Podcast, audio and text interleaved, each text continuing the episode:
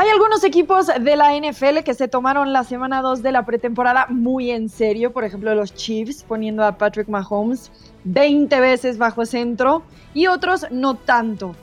Ya evidentemente no hay una fórmula concreta de cómo los equipos tienen que enfrentar la pretemporada, pero sigue cumpliendo su función de ayudar a definir el roster de los 53 hombres para la temporada 2021. Y hubo equipos que después de esta semana 2 de pretemporada definieron en la posición más importante del fútbol americano. De todo eso vamos a platicar el día de hoy en el nuevo episodio de NFL Live, el podcast en español. Yo soy Rebeca Landa, por supuesto acompañada de Pablo Viruega y Tapa Nava. Pablo, ¿cómo estás? Muy bien, Rebe, un abrazo, un saludo también al Tapa y ya listos, ya a, unas semanas. Ahora sí estamos ya a días de que arranque la, la temporada regular. Quedará todavía una semana más de pretemporada, la cual pues no veremos, yo me imagino, no veremos a casi todos los titulares porque les van a dar completo descanso para lo que vendrá a ser una temporada bastante larga con 17 partidos de temporada regular. Así es, se va también a modificar esta semana 3 justo por ese partido agregado a la temporada regular por primera vez jamás. 18 semanas en total, 17 partidos. Tapa, ¿tú cómo estás? Bienvenido. ¿Qué tal, Reba Pablito? Qué gusto saludarlos. Y no solo eso, ¿eh? ya se habla en los campamentos del NFL que la liga está planeando a corto plazo acortar todavía más la pretemporada, son solo dos partidos para ver si pueden hacer números pares y llevar la temporada a 18 juegos. Por lo pronto, en esta última semana de juegos de exhibición, habrá que ver cómo lo tratan, porque ustedes lo acaban de decir, es una novedad. Hay equipos que están diciendo que van a darle medio tiempo a sus titulares, otros como los Dallas Cowboys que dicen que prácticamente ni los van a equipar. Pero hoy, en dos semanas, habrá kickoff inaugural. Y otros que todavía no definen a sus titulares y por lo tanto van a tener que ponerlos ahí. Ya hablaremos un poco más adelante de eso. Pero bueno, esta semana salieron algunas noticias. Una de ellas fue el secreto peor guardado de la NFL que por fin se hizo público, ya todos sabíamos la respuesta. Los Jaguars anunciaron este miércoles que Trevor Lawrence será el coreback titular para la semana 1 ante los Texans, ganando la batalla, si es que había, ante Garner Minshew. Y creo que todos podemos estar de acuerdo en que esta pretemporada Trevor Lawrence no jugó increíble no vimos ese coreback posiblemente que todos anhelábamos, que iba a venir a romper con la NFL y en gran medida tiene también que ver con las armas que tiene en esa ofensiva titular de los jaguares de Jacksonville. Lalo, Pablo, tú narraste con Lalo ese partido el lunes por la noche. ¿Qué podemos esperar entonces de este Trevor Lawrence? ¿Qué sería lo justo esperar de él para la temporada 2021? Bueno, yo creo, eh, Rebel, lo justo es ver un, un, progreso en su juego, ¿no? Eh, no hay duda que tiene las calificaciones y tiene los fundamentos, la técnica. Eh, a veces se nos olvida eso, que, que hay que observar la técnica y, el y los fundamentos que tiene un jugador, porque si vemos el aspecto, el aspecto general, pues vamos a ver un equipo que tiene muchas carencias, como es el de Jacksonville, que haciendo el estudio del, partido me sorprendió que según el Football Power Index lo proyectaba hasta con seis victorias, pudiera llegar a ser, pero es uno de los equipos que va a estar peleando los últimos lugares de la NFL. No creo que se lleven la primera, eh, la primera selección, pero hay que analizar a Trevor Lawrence de forma individual y yo le vi varias cosas donde te das cuenta de los fundamentos que tiene, cómo logra mover la bolsa de protección, tuvo dos pases corriendo hacia el lado izquierdo, donde con una facilidad voltea los hombros, los pone paralelos a la línea de golpeo y manda un cañonazo de 40 yardas el balón en el aire. Entonces son de este tipo de cosas donde tú te das cuenta de las cualidades que tiene. Ahora, como equipo, pues entonces sí van a estar de talento alrededor para que puedan ganar partidos. Y hay muchas cosas a su alrededor que deben de funcionar bien o que probablemente no vayan a funcionar bien. ¿Por qué? Pues porque el coach es novato en la NFL, independientemente de lo que haya ganado en el colegial, porque no tienen un juego terrestre consistente. Travis Etienne está fuera por el resto de la temporada por una lesión en el pie. Eh, la línea ofensiva tiene sus huecos. Eh, del lado defensivo, donde Trevor Lawrence no puede hacer nada más que echarle porras a su defensiva, ¿verdad? Tiene también carencias. Entonces, analizar a Trevor Lawrence por dos partidos de pretemporada es un poco injusto, creo yo, porque pues en pretemporada apenas está entrando en ritmo. Y durante toda la temporada definir si Trevor Lawrence va a ser aquel eh, gran prospecto que, que, esperábamos, va a ser también injusto porque hay muchísimos ejemplos de una primera temporada donde no les fue muy bien, caso concreto, Peyton Manning sin duda alguna. Y bueno, también agregar a, esta lista de cualidades todo lo que puede hacer con sus piernas, ¿no? Que en la NFL evidentemente se cuida mucho más a los corebacks que lo que hacían en el colegial. Pero sabemos también, Tapa, que Trevor Lawrence tiene esta habilidad de moverse muy bien y también ser una amenaza por tierra. Sí, tiene absolutamente todas las herramientas, como bien estás mencionando. Eh, es fuerte. A mí me impresiona, por ejemplo, eh, la velocidad con la que puede jugar y eso no es distante si uno piensa la calidad de los rivales y los partidos que enfrentó como colegial. Como bien mencionas, las veces que lo vimos salir corriendo, sobre todo en una carrera por el lado izquierdo, creo que fue en el segundo cuarto, cuando gana poco más de 15 yardas, te das cuenta que tampoco lo pueden tirar del primer golpe.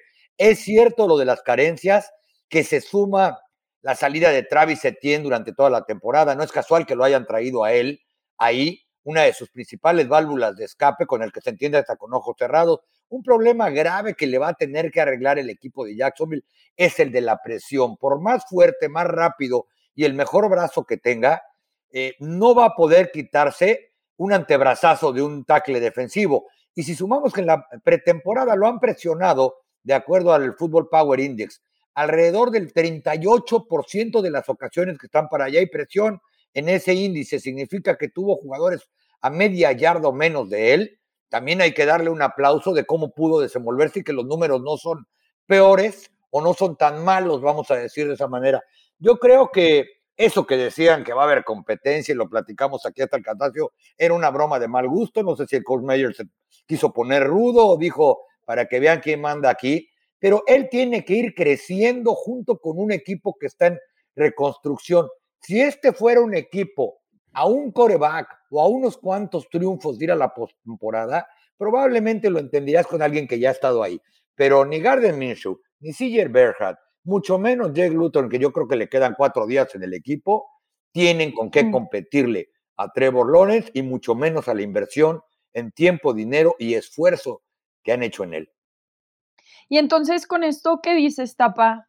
Podemos concluir y tal vez eh, eh, aventarnos a pronosticar que veremos a Trevor Lawrence toda la temporada. Sí, sin duda. A eh, pesar de cómo le vaya. Sí. Más allá de las lesiones, evidentemente, ¿no? Pero podemos entonces definir ya que él será el coreback titular hasta la semana 18. Sí, por supuesto. No, yo creo que primero se va el entrenador a que se vaya a ir el de ahí, porque es un coreback probado, porque si uno lo ve equipado, y no sé si le sucedió, él no se ve con el cuerpo de Zach Wilson, él no se ve con el cuerpo de los corebacks que llegan por primera vez a la NFL, mucho menos el de Trey Lance, que se ven más delgados, que se ven como en cierto momento eh, más chicos en todos los aspectos que el resto de sus compañeros. A Trevor Lawrence lo ves equipado, se ve más grande que Micah Parsons, el, el linebacker, perdón, que trajeron en primera ronda los Dallas Cowboys. Está listo para jugar ahí, tiene todo y, y deben tenerle toda la paciencia del mundo porque es un hecho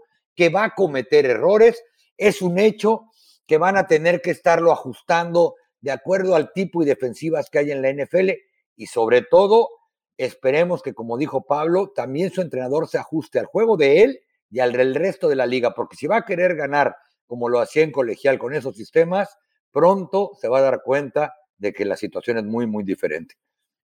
Oye, un, un, un, tema bien importante porque, eh, fíjate, lo, dice el Tapa, ¿no? Va a ir creciendo, va a tener que ir evolucionando, va a tener que ir mejorando junto con todo el equipo, desde luego. Eh, ¿Por qué? Porque pues eh, el equipo tiene carencias, como lo hemos mencionado, pero también él en su juego va a tener que ajustarse a una, una velocidad completamente distinta. No es lo mismo eh, no solamente tener el talento que tenía en Clemson, que tenía los mejores jugadores del país o de los mejores jugadores del país. No es lo mismo que te cubra un esquinero de colegial a que te cubra un esquinero de la NFL. No es lo mismo la velocidad de los safeties en el colegial a la velocidad de los safeties o de los linebackers o de los mismos, como lo decía el tapa, de los mismos linieros defensivos, la fuerza y demás. A eso va a tener que ajustarse, las ventanas van a ser más cerradas, el tiempo para deshacerse del balón lo va a tener que ser mucho más rápido. Todo ese, toda esa progresión la va a tener que ir haciendo durante este año y van a cometer muchos errores. Las calificaciones que tiene cuando llegó o que tuvo cuando llegó a la NFL se comparaban solamente a las de Andrew Locke, a las de Peyton Manning. O sea, no estoy diciendo que va a ser un Peyton Manning, no, porque para eso todavía le falta y hay muchas situaciones a su alrededor para que se puedan llegar a cumplir. Estadísticamente, el primer año de Peyton Manning, 26 de anotación, 28 intercepciones. En las primeras, nada más lo, lo digo por si llega a pasar, no va, no va a empezar a decir, ¿verdad? Por si llega a pasar, fíjense, sí, sí, porque no, ya no hay engaño. Hay gente que ya lo quiere mandar a la banca por dos juegos de pretemporada.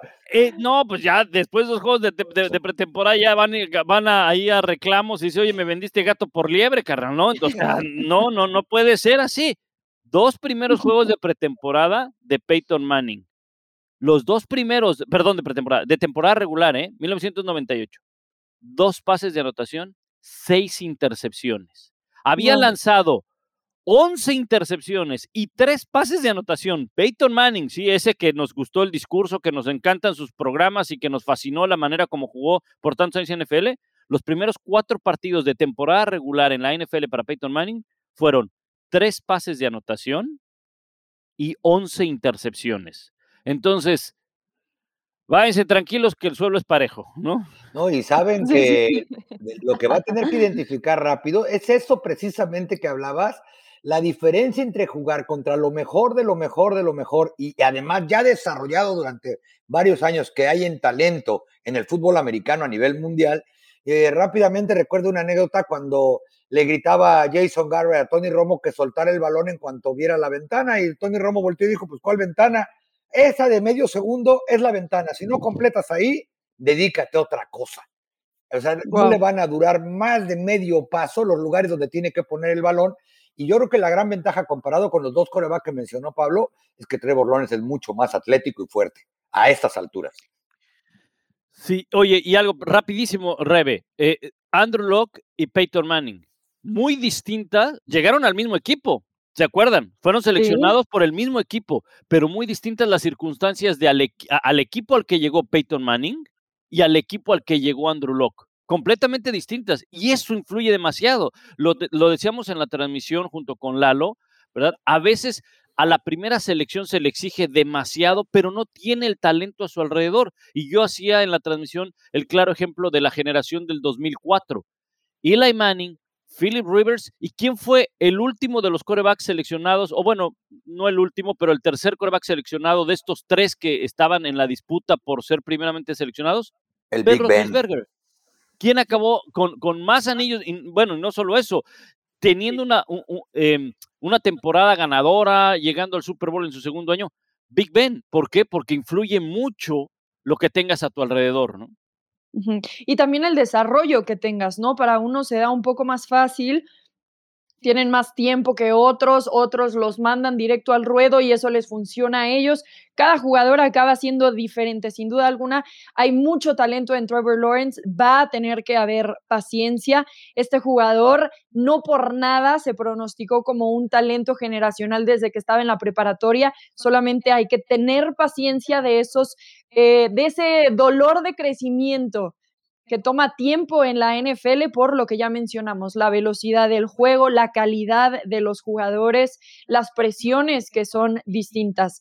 Los Jacks abren la temporada el 12 de septiembre ante los Tejanos de Houston y Lawrence dijo que el hecho de que lo haya nombrado titular no cambia nada simplemente que tienen que ser mejor individualmente como equipo y como ofensiva. Que la única diferencia es que esto trae claridad. La claridad también llegó a los Broncos de Denver esta semana. Porque, como ya mencionamos, por un lado se hizo público el secreto peor guardado y por el otro se contestó la pregunta más esperada de esta franquicia. Los Broncos anunciaron este miércoles que su coreback titular para el inicio de la temporada será Teddy Bridgewater, así lo mencionó Vic Fangio el miércoles, y en este caso ganando una competencia real, porque Gardner Minshew en, en realidad no había una batalla ahí, eh, y esta competencia era además cerrada contra Drew Locke.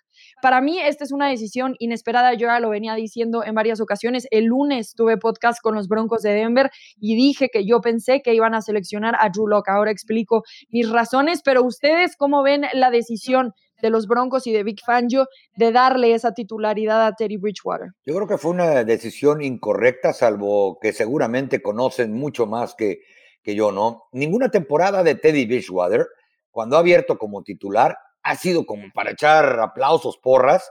Y si a eso le sumamos el historial que tiene, incluyendo algunas lesiones, incluyendo sobre todo las entregas de balón, vamos a ponerlo de esta manera. Minnesota le dio la oportunidad prácticamente desde que era novato. 14 touchdowns y 12 intercepciones en el 2014. 2015 otra vez es titular y de nueva cuenta 14 touchdowns, 9 intercepciones. En el Inter ya iban 8 balones perdidos. En Carolina la temporada pasada 15 pases de touchdown y 11 intercepciones. ¿A qué me refiero con esto? Que hay un patrón de que una, quizá está en su límite y con 15 touchdowns no vas a llevar a un equipo absolutamente a ningún lado. Por otro lado, eh, Drew Locke viene de ser una segunda ronda cuando fue elegido en el draft. Es joven y creo que mereció un poco más también de equipo a su alrededor del lado ofensivo, sobre todo en lo que se refiere a la línea yo no creo que Denver esté como para un coreback de séptimo año, que no ha demostrado absolutamente en la NFL nada, que nunca ha llegado ni rozado los 100 puntos de índice de efectividad, lo ponga sobre un muchacho que llegó con muy buenas calificaciones a la, a la liga, que parecía talento de primera ronda y que quizá no lo has puesto a competir en la mejor situación y siempre con la presión de ver si eres el titular o no lo eres. Yo, eh, se, se, acordarán, no apostamos nada, pero pues vale la pena que me den un desayuno, ¿no? Porque yo sí me quedé. Sí, Ahora resulta. este, me habló Big Faño y me dijo, ¿qué onda, Pablito? ¿Cómo ves? Y le dije, vas con Teddy. Teddy es el bueno. No, no. Oye, qué buenos contactos, oye. ¿Cómo los conseguiste? Mira, le salió los regios. No, no es cierto. Bueno, fuera. No, la verdad yo tenía cierta este, preferencia por Teddy Bridgewater por la experiencia. Aquí lo, aquí lo, lo discutíamos y lo platicábamos. Y la verdad es que yo creo que también el propio Drew Locke tiene argumentos para ser titular. Como decía Rebe, la competencia está muy cerrada entre los dos, o estaba muy cerrada. Es más, no descarto, no descarto que acabe siendo el titular Drew Locke en la temporada, ¿no? Porque lo explicaba el Tapa. Teddy Bridgewater mm, es un coreback hasta cierto punto irregular, entrega eh, balones, eh, suele ser, si está bien acompañado, suele ser un, un coreback cumplidor, un buen coreback. Creo que en su momento con Minnesota, reviso la temporada del 2015, cuando fue titular toda la campaña, ya hablaba eh, el tapa de los números. No le fue mal, 14 de anotación, 9 intercepciones, ¿verdad? Pero hay que analizar qué tenía en el 2014 el equipo de Minnesota. Una brillante defensiva, un muy buen ataque terrestre, eh, algo similar a lo que le sucedió en aquellos partidos de titular que tuvo con Nuevo Orleans, que prácticamente le valieron el trabajo en Carolina, pero Nuevo Orleans también tenía algo muy parecido, un equipo muy completo y un muy buen entrenador. Con Carolina creo que le afecta que no hay pretemporada, que es un nuevo coach y que Christian McCaffrey no está durante toda la campaña. Pero no pierde el puesto, yo lo que veo esto, no pierde el puesto en Minnesota por una falta del juego, lo pierde por una lesión tremenda en la rodilla. A ver, a ver con Denver, ¿no? Puede ser la última oportunidad de Teddy Bridgewater de quererse asegurar un puesto como titular, si no pasará lo que le queda de carrera como suplente. Sí, fíjate que yo tengo ahí varios temas, como que entiendo que Teddy Bridgewater tiene la experiencia, pero empiezo yo a cuestionar todo, porque si la intención entonces existía de que posiblemente Teddy Bridgewater acabara como coreback titular, ¿por qué no tomaste a Justin Fields en el draft? Si tenías la selección número 9 y te cayó en bandeja de plata, ¿qué estás haciendo? Si la intención no era poner a Drew Lock bajo centro y decir, ok, vamos a intentar desarrollar a este jugador, vamos a apostarle todas las canicas, tenemos que ver qué tiene, entonces, ¿por qué no trajiste a Justin Fields? Vas a tener que ahora esperar una temporada para ver entonces si Terry Bridgewater te saca adelante, le das un contrato a corto plazo y después en el próximo draft buscar a un coreback, cuando sabemos que esta era la generación de corebacks. Entonces de ahí yo me empiezo a cuestionar. Por el otro lado, también me parece sumamente injusto, porque si, si vemos la situación en la que ha estado Drew Locke, justo no, no ha tenido nunca una pretemporada como coreback titular. Esta es la primera. Tomó eh, eh, la batuta del equipo los últimos cinco partidos de la temporada 2019 porque eh, Joe Flaco estaba jugando muy mal. Después toma la temporada 2020 sin pretemporada con un equipo nuevo, receptores nuevos que se acaban lesionando y entonces acaban la temporada como acaban. Y ahora por fin tiene una buena pretemporada. La diferencia para mí fue que Teddy Bridgewater fue mejor con el segundo equipo que Drew Locke, porque la realidad es esa, fue mucho más constante que Drew Locke en, en en las participaciones con el segundo equipo y ahí es donde se despega. Pero no va a jugar con el segundo equipo Terry Bridgewater, va a jugar con el primer equipo y también lo va a hacer Drew Locke. Y entonces aquí estás poniendo a Drew Locke en una situación, desde mi punto de vista, de, de cero favorable, ni siquiera para aumentarle y hacerlo sentirse como que confías en él y que estás apostándole para que siga trabajando y que siga haciendo las cosas que, hemos visto de él. Para mí, esta, esta decisión de los Broncos de Denver es ponerle un clavo en el ataúd a la carrera de Drew Locke como un coreback titular. Porque, bien, si Teddy Bridgewater acaba equivocándose y entonces ponen a Drew Lock, aún así Drew Lock no se va a sentir como un coreback titular porque no ganó el puesto, es porque el otro lo va a perder, que a él lo van a meter. Y entonces desde ahí a mí me parece una decisión sumamente equivocada, pero más importante, empezando porque no seleccionaron a Justin Fields en el draft, teniendo la oportunidad y posiblemente ya sabiendo que Drew Lock no iba a ser el coreback del futuro de este equipo. Fíjate, Rebe, que contestando la primera pregunta, ¿alguna vez hice el mismo cuestionamiento con un scout bastante reconocido de la NFL y decía, es que a veces, aunque lo veas pasar enfrente de ti, por ejemplo, en este caso Justin Fields, eh, no tiene la evaluación para que gastes una novena, una décima, un top ten, en pocas palabras, en tierra de ciegos eh, el tuerto rey. Es decir, quizá ellos consideraron que ninguno de los corebacks que seguían disponibles en ese momento valía una novena selección global de la NFL y creen que quizá el próximo año pueda venir de alguna manera un mejor coreback calificado, tratando de dar la última oportunidad a un coreback, si es que se le ibas a dar, y ahí es donde yo creo que fue un error, como bien mencionas, a Drew Locke, demostrar con pretemporada y con todo lo que mencionaste, que puede ser el, el coreback titular de los Broncos de Denver.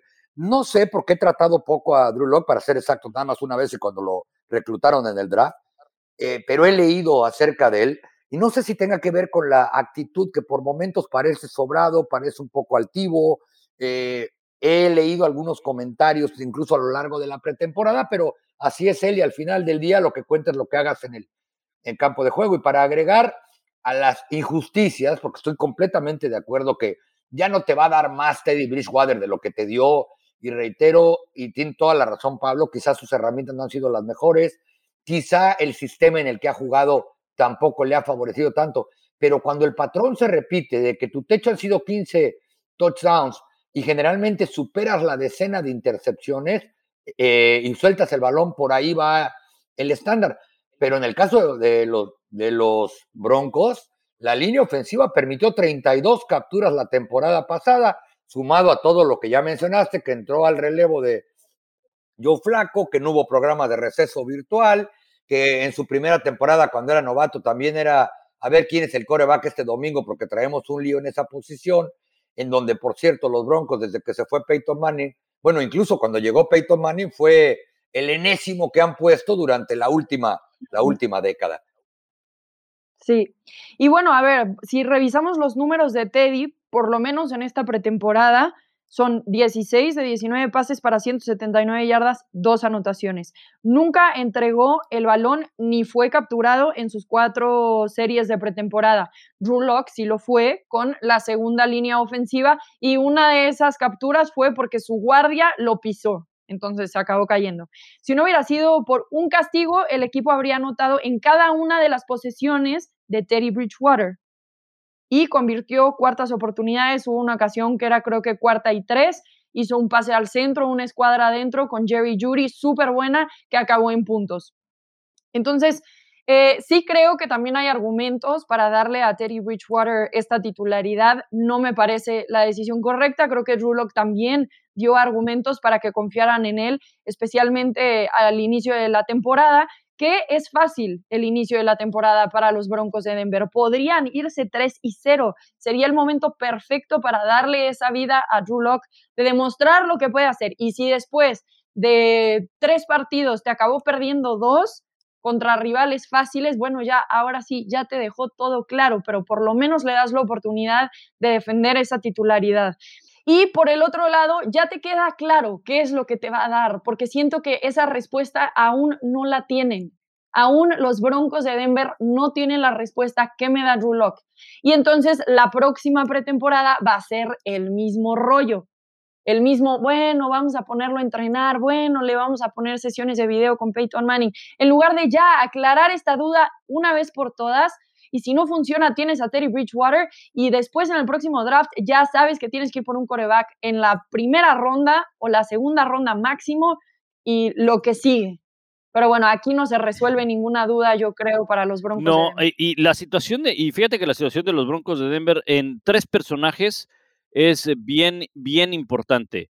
¿No? Quizá eh, por eso a lo mejor Fangio dijo, bueno, antes que otra cosa voy a poner a alguien experimentado, ¿no? o, poner a alguien que ha sido irregular, no lo sé, no sé qué haya pasado por la cabeza de Big Fangio, la, la, verdad. Eh, lo que sí es que estos tres personajes están, están prácticamente definiéndose su futuro en la NFL, independientemente de la juventud de Drew Locke, aunque todavía le queda un año más de contrato, él es agente libre hasta después del 2022 eh, Teddy Bridgewater firmó un contrato por tan solo un año, aunque sí se va a llevar su buena lanita, más de 4 millones de dólares.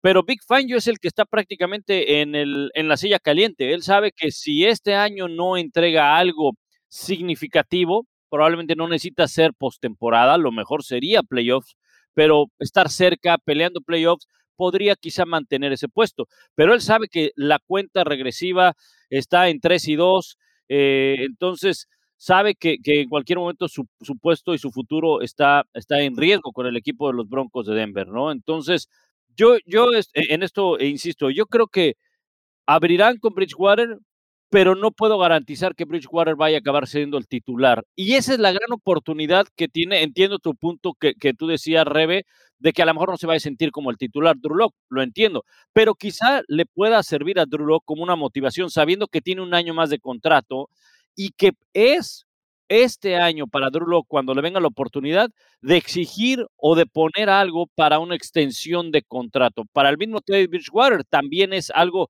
importante, un año de un buen desempeño para mantenerse en Denver o buscar otro, otro equipo con un buen contrato.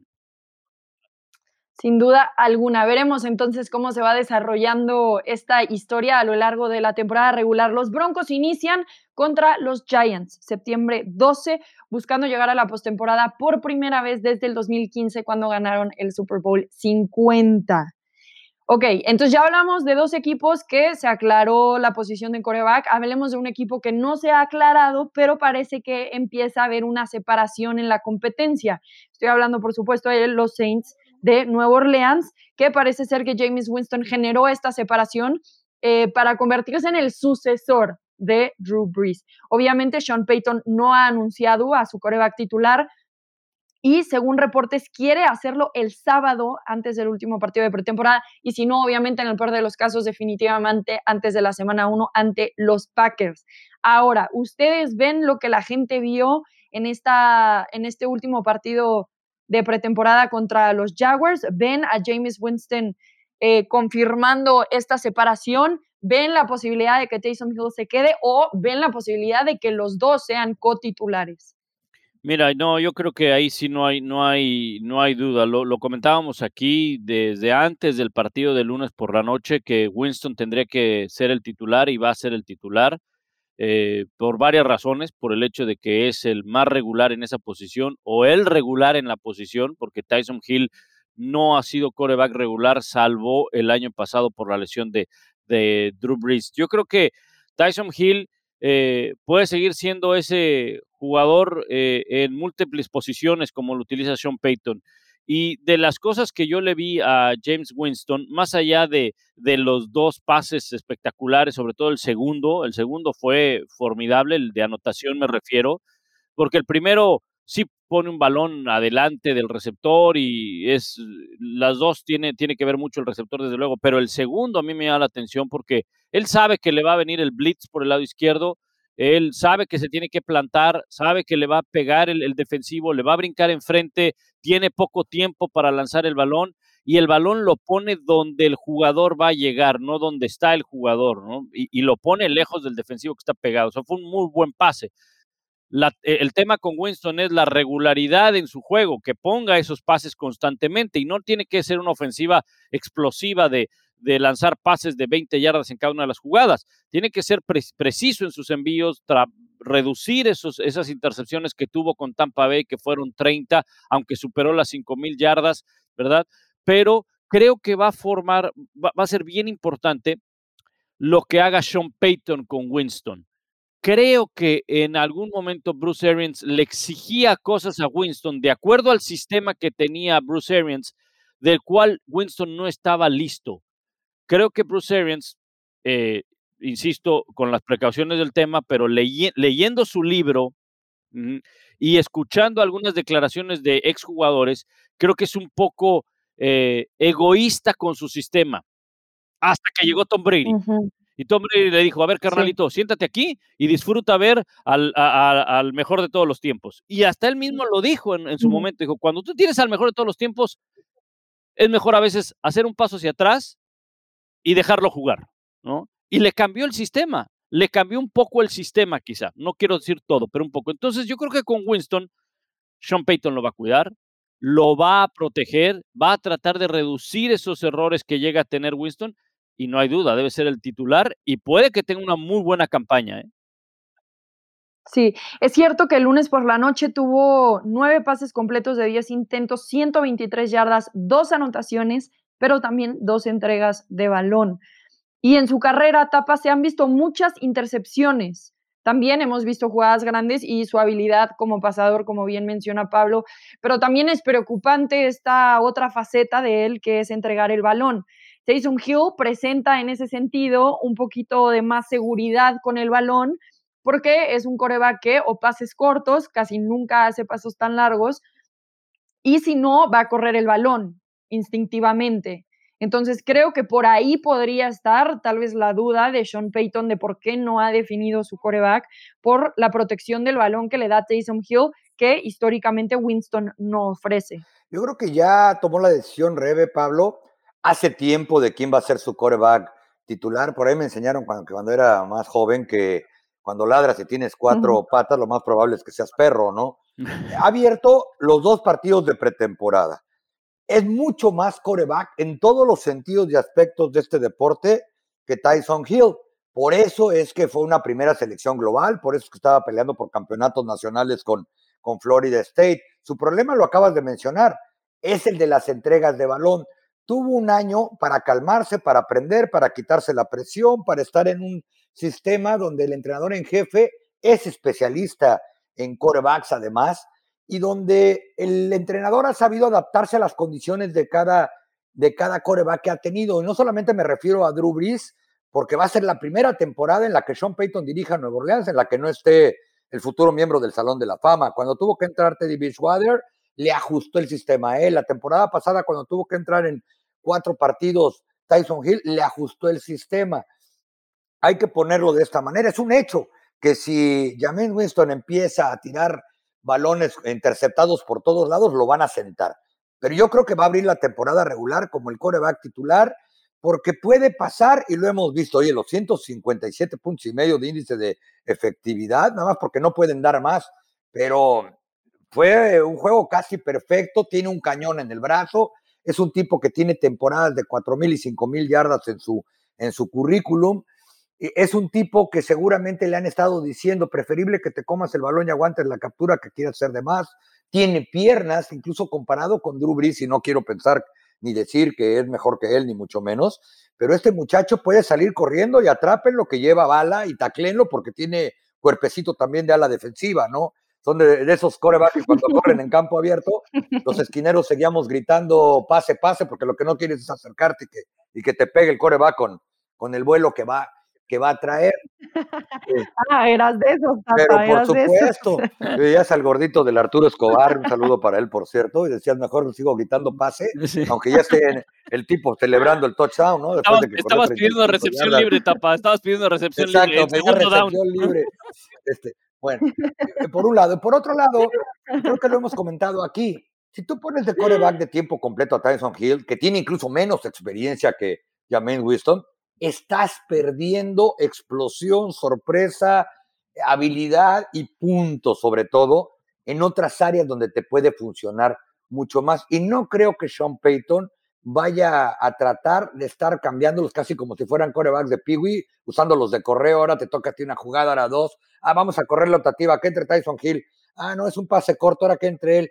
Por eso es que también tiene menos intercepciones Tyson Hill, porque ha jugado menos y porque no arriesga el balón a más allá de sus pases cortos y porque tiene la habilidad de correr como si fuera fullback con velocidad de, corredor normal, de half, y con el poder y el golpeo de una ala cerrada.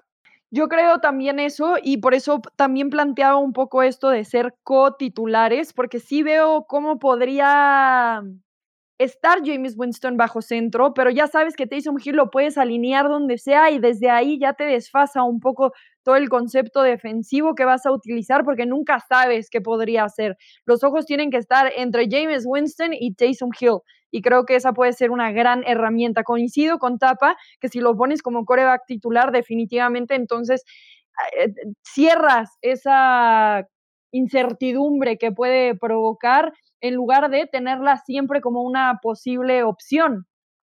Entonces, bueno, creo que James Winston sin duda alguna va a ser el coreback titular. También no podemos, creo que ninguno de nosotros, afirmar que será por el resto de la campaña. Depende mucho cómo se vaya desarrollando y qué tanto vaya perdiendo el balón. Ellos inician contra los empacadores. Y nada más para empezar a acercarnos al final de este programa, pero es importante tocar este punto, tapa, Dak Prescott ya estuvo lanzando. Cuéntanos un poco de cómo va el desarrollo del coreback de los Cowboys. Sí, ayer entrenó con el resto de sus compañeros casi sin limitaciones por primera vez desde el 28 de julio. Eh, lo vi en cuatro series ofensivas, 18 jugadas, lanzó 12 pases, completó 11 y el único que no completó fue una gran jugada defensiva del safety Jaron Kirsty, quien le tapó un pase que parecía completo, brincando una mano y, con hombros volteados.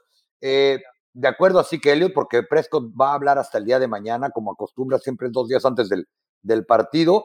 Eh, no tiene molestias evidentes después del, del, primer partido, parecía en ritmo, necesita muchas más repeticiones. No ah, estos 12 pases completos fueron cuando estaban puliendo 11 contra 11.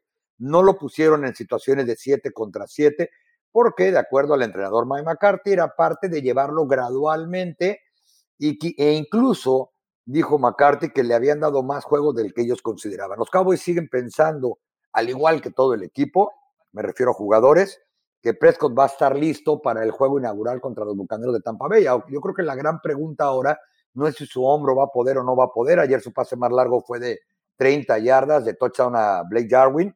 Eh, después del entrenamiento se quedó y lanzó algunos pases de 40, 45 yardas, que ya son muchas yardas, eh, ya sin utilería a Mari Cooper, quien también está regresando de una operación en el tobillo. La pregunta va a ser, ¿dónde va a estar su ritmo de juego? Él no participa en un partido desde el quinto de la temporada pasada, el 10 de octubre, va a ser prácticamente 11 meses después cuando se equipe contra Tampa Bay, si es que se equipa, por un lado. Por otro lado, ya ni mencionamos el tobillo, ayer no parecía otra vez tener ningún problema, pero el aspecto mental, a la hora que él tenga que correr, a la hora que tenga que pasarse, Nadie se le puede acercar a Prescott ahorita más allá de media yarda, para que no, incluso como dijeron ellos, no le vayan a rodar por accidente cerca de las piernas eh, la recuperación del tobillo. Entonces, habrá que ver cómo anda en ritmo y en el aspecto mental cuando tenga que enfrentar no a cualquier defensiva, sino a la defensiva de los Bucaneros de Tampa Bay. Y ese es el punto, ¿eh? Ese es el punto. Otra vez, tranquilos que el suelo está parejo. Por no, por, sí, sí, porque ya, ya los veo venir, ¿no? O sea, el, primer partido es contra el mejor equipo que hay en la NFL, uno de los dos mejores en la NFL, independientemente de que es el campeón. No vamos a ver quizá a un equipo de los Dallas Cowboys tratando de lanzar mucho el balón, pero quiero pensar, Tapa, porque pues no está en ritmo, eh, vas a cuidarlo, vas contra una defensiva muy buena, vas a tratar de correr el balón, porque el que está más sano, en forma, debe ser, creo yo, descargarle esa responsabilidad de Sique Elliott un poco. Conforme avance la temporada, probablemente veamos más involucrado en el juego aéreo, a, desde luego, a, a, Dak Prescott y a, toda el arma ofensiva eh, que tienen. Pero también hay otro punto, ¿eh? La línea ofensiva de los Dallas Cowboys regresa después de muchas lesiones, tapa. Entonces, por si viene la derrota, y luego el punto débil de los Dallas o la gran interrogante de los Cowboys es la defensa ante una ofensiva como la de, la de Tampa Bay. Entonces, son los puntos de los, los cuales quiero poner de una vez para, para analizar ese partido, porque no le vayan a cargar todas las, este, todas las culpas a Dak Prescott si no ha tenido pretemporada y no ha jugado en más de un año casi, ¿no? Oye, no va a enfrentar no es que vaya a enfrentar a Brady, no es que vaya a enfrentar a esos linebackers, va a enfrentar al equipo campeón que regresa con sus 22 titulares y que le pasó por encima a los Chiefs de Kansas City con todo y Pat Mahomes, pobrecito, ya no se le acababa corriendo de lado a lado. Y a eso me refería, Rebe Pablo, que Prescott no va a enfrentar a la defensa de los Cowboys en entrenamiento, va a enfrentar a la de los Bucaneros de Tampa Bay. Y que ellos saben que un partido inaugural de temporada dentro de dos jueves frente, les guste o no les guste a la mayor parte de la gente, el equipo de América, es un golpe de autoridad para la siguiente eh, semana y para el resto de la campaña. Sin duda. Bueno, Dak Prescott ya lo más sano posible, acercándose a la temporada regular. Y alguien que tiene más o menos el mismo caso que Prescott es Joe Burrow, que ya anunciaron que va a jugar eh, un poco en este último partido de pretemporada contra los Delfines. El mismo caso porque no ha jugado desde la semana 10 cuando se rompió el ligamento y justamente el equipo, los Bengals, quieren ayudarle un poco a que se quite em, ¿cómo se dice? El, miedo. El, el miedo, este, lo oxidado, que se quite lo oxidado y que probablemente también sienta un poquito esos golpes nuevamente, porque van a llegar a enfrentar a ofensivas que ya son las titulares, que van a venir con todo para iniciar la temporada regular y tienen que quitarse también un poquito ese miedo. Todos jugamos y todos sabemos lo que ese primer golpe te hace y cómo te, ok, esto es lo que es y te recuerda y eso es lo, lo que están buscando los Bengals con Joe Burrow. También una decisión que podría debatirse, pero el equipo lo ha decidido, así que para este partido contra los Delfines de Miami, Joe Burrow estará jugando algunas cantidades de repeticiones. Y como este show ha sido todo de corebacks, nada más noticia del día, Ryan Tannehill ha sido puesto en la lista COVID, podría regresar entre 5 y 10 días porque está vacunado y eso significa entonces que salió positivo, no que tuvo contacto con alguien de riesgo, sino que salió positivo, pero podrá regresar después de generar dos exámenes negativos. Así entonces, las noticias alrededor de los corebacks, alguna que se nos esté olvidando. bueno, hablamos de corebacks y, el tema del COVID, la, el malentendido increíble, ¿no? La mala comunicación eh, suele pasar hasta en, la, en la NFL y en los Pats, una una mala comunicación de Cam Newton y, el staff y va a tener que estar, o ya está más bien, eh, aislado, porque, y eso nos indica también de que Cam Newton no está vacunado con, el COVID.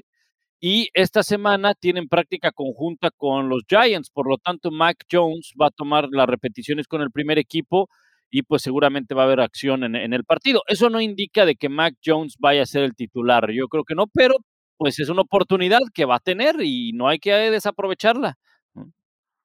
Y bueno, finalizando. Sí, y según los reportes, Mac Jones está cerrando mucho ese espacio entre él y Cam Newton con las repeticiones que ha tenido toda esta semana que Newton ha tenido que estar alejado del equipo. Adelante, Tapa. Sí, para finalizar con el tema del COVID, yo creo que es una situación que ya preocupa de manera más que seria en la NFL. Los Dallas Cowboys ya tienen siete jugadores, por lo menos hasta antes de que nos pasen el reporte del día, porque del sábado para acá han sumado por lo menos un miembro del equipo, eso incluye coaches, cada día. Eh, ya no solamente son Dan Quinn y Carlos Watkins, a quienes al llegar al estadio el sábado pasado para enfrentar a los Texans les dijeron que se regresaran a su casa porque empezaban a activar el protocolo de COVID sobre ellos. Después se confirmó que ambos eran positivos. Ayer anunciaron a otros dos titulares, el safety Damon Casey y sobre todo el guardia izquierdo, tú que mencionabas, Pablo, lo de la línea con tantos problemas el año pasado, Connor Williams, que fue el único que no faltó un partido la campaña anterior, eh, dio positivo a COVID. En esa lista de jugadores también ya está el que ha sido su mejor jugador durante toda la, todo el campamento de pretemporada, el receptor CD Lamp. Y para acabar pronto, ayer únicamente tenían tres safeties equipados porque otro titular, Donovan Wilson, sufrió un tirón en la ingle. Y del lado de Buffalo, también siete jugadores ya en la lista de COVID, entre ellos el gran Cole Beasley, más grillo que el Moche en su tiempo en la UNAM, eh, se quejó de que lo acababan de multar también en la NFL junto con un receptor. Porque, exacto, ellos no están vacunados y lo han dicho de manera abierta. Y para los jugadores vacunados no se vale andar sin cubrebocas en las instalaciones del equipo. Beasley dijo que solamente dio cinco pasos la NFL dijo que solo eran 15 mil dólares. Sí, bueno, Isaiah McKenzie incluso publicó en sus redes sociales el memo que le mandó la liga y le dijo, tal hora tú no traías el cubrebocas, en tal hora no traías el cubrebocas, así que ya estás, carnal, cállate con 14 mil 650 dólares, sin centavos te vamos a dar la eh, eh, oportunidad de que no traigan centavos y nada más le quedó otra cosa que decía McKenzie de que NFL tú ganas, ¿no? Pues Oye, y a Beasley fueron de, de a 3 mil dólares el paso, ¿no? Porque él asegura que fueron cinco pasos. Wow, wow, qué loco. Pues así es la cosa del COVID. Van a tener que tomar algunas medidas. Podría cambiar la situación de los jugadores que dudaban en ponerse la vacuna, porque ahora la FDA ya aprobó la vacuna Pfizer. Entonces, aquellas personas que tenían dudas, miedos, podría ser que ya no los tengan con esta aprobación de la FDA. De todas maneras, veremos cómo se van desarrollando los casos, pero concuerdo con Tapa y con Pablo de que esto podría ser sin duda alguna un impacto muy grande a lo largo de la temporada y cómo se van desarrollando los partidos. Pablo Tapa, es momento de que nos despidamos. Muchísimas gracias por acompañarnos. ¿Algo que quisieran agregar?